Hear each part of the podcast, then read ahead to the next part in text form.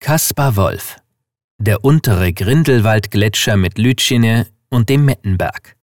1774 Wurden die Schweizer Alpen im ausgehenden Barock immer noch als unzugänglicher Ort des Schreckens angesehen, in dem sogar der gefürchtete Draco Helveticus sein Unwesen trieb und in das sich kaum ein Forscher, Maler, geschweige denn ein Tourist verirrte, änderte sich diese Wahrnehmung mit dem Berner Universalgelehrten Albrecht von Haller endgültig.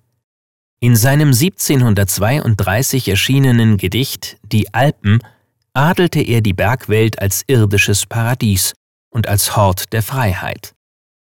Geprägt vom neuen Verständnis für die Berge, die man nun zu erkunden und erforschen begann, setzte Caspar Wolf mit seiner einzigartigen Sicht auf die wirkmächtige Naturkulisse einen Markstein in der europäischen Landschaftsmalerei.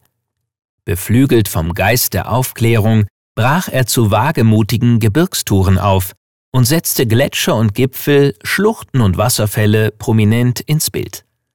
Noch nie war ein Maler mit Leinwand und Staffelei und naturwissenschaftlichem Rüstzeug im Gepäck so weit in die Berge vorgedrungen, noch nie wusste ein Künstler die Seherfahrung derart direkt auf Leinwand zu bannen wie Caspar Wolf. Er fand für diese Ungetümer eine neue Bildsprache. Eine Leistung, die erst Hodler wieder erreichen sollte. Der Reigen der Schweizer Alpenmalerei erschließt sich im Kunstmuseum Winterthur, wie man ihn sonst kaum in einem anderen Schweizer Museum wiederfindet. Er wird eröffnet mit Felix Meyer geht weiter über Johann Ludwig Aberli zu Caspar Wolf als deren Hauptvertreter und seinen Nachfolgern Peter Biermann und Johann Jakob Biedermann bis zu François Didet und Alexandre Calam. Música